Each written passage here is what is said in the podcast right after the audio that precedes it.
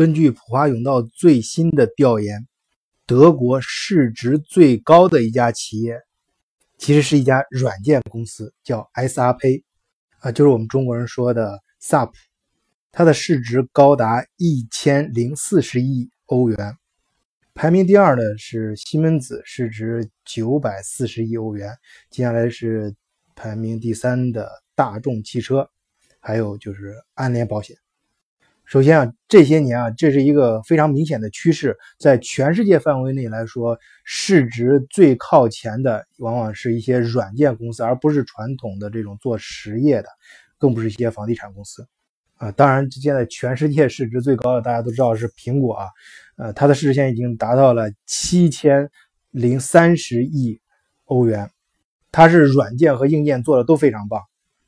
然后就是腾讯呢、阿里巴巴、呃、谷歌、微软这些，那主要就是以软件为主啊。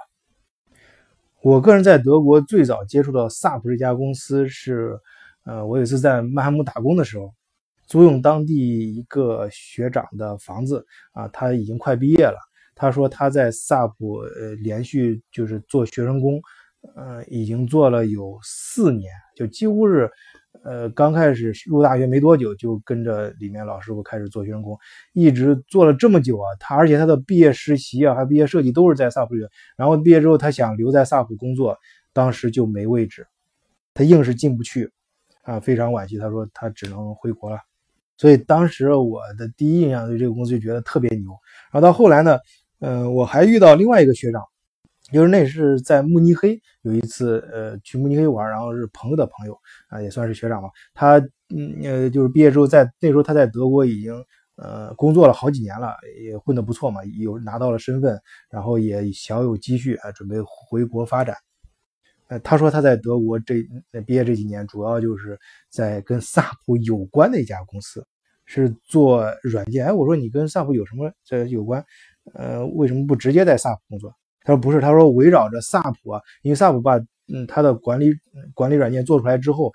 但是这个软件怎么安装到你的企业里面，这往往是一个 project，就是一个很大的工程，它整个安装过程需要两到三年的时间，而这个安装呢由无数的这种围绕着 SAP 周围很多这些小公司去做，哎，他们就是属于其中的一家这样的小公司，就帮别人安装和教你使用 SAP 软件。包括，因为他他说用他的话来说，SAP 就好像是生产呃最初最初级的这种最核心的零部件，然后你要去 SAP 里面购买相应的这种呃呃零部件和配件，然后是在你的工组装。所以说我嗯，通过他，我就觉得这家公司更高端了。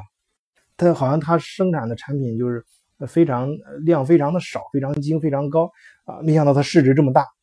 到目前为止居然已经排到德国第一。SAP 这家公司呢，其实在 w a d o f 所以 d o f 呢，在德国就是一个村啊，就很小的一个地方，大约呢就是在呃海德堡、曼海姆这一片反正你就记住，呃，就是南部那个巴登符腾堡州的北边它成立于一九七二年，最初有五个创始人，最早公司的全名叫 System Analyse and Went Program Entwicklung，啊，这个德语意思呢就是呃系统的分析和程序开发，而呃 SRP 啊，当然 SRP 是德语，按德语的发音啊。啊，英语呢就是 SAP 啊，实际上这个 SAP 呢，它这三个单词实际上就是，嗯，最初他们业务的三个大业务的缩写，就是 System，一个就是系统，然后 A 呢就是代表 Anwendung，的德语意思就是应用啊，P 呢就是 Product in der Datenverarbeitung，连起来看呢就是对资料处理的啊这种系统和应用以及实际的产品。是到一九七六年啊，他们分公司才正式更名为使用这个缩写 SAP，就是 SAP SAP 啊这个简单的称呼。他们也逐渐调整自己的产品战略，把它集中到呃商务智能领域。其中一个表现就是我们日常很多公司里见到的这种管理软件啊，还有它当然它系统做的非常大，他们提供的是整个解决方案，所谓商业解决方案。当然，最近几年随着工德国工业四点零啊提出和逐渐越来越火，他们也推出了相应于针对于解决按照工业四点零的思想和方法去解决你企业中遇到的系统管理问题。到目前为止，这公司在全球已经发展的非常大了，整个企业员工有七八万人，办事处和子公司遍布全球一百三十多个国家。他们的业务也重点侧重于二十五个行业和六大产业，分别是制造行业、消费行业、物流行业、服务行业、金融服务和公共服务。根据富比士杂志的排名，截止到二零一六年，SAP 就是 SAP 是全世界第三大软件公司。这 SAP 进入中国是在一九九三年。当然，发展到目前为止，在中国很多城市都有它的分支机构啊。但其中最对他来说最大和最重要的是三个地方，是作为它的啊研发和技术创新中心啊。一个是上海，呃，另外一个就是南京，还有一个在成都。好，关于 SAP，今天就先讲到这里，谢谢大家，再见。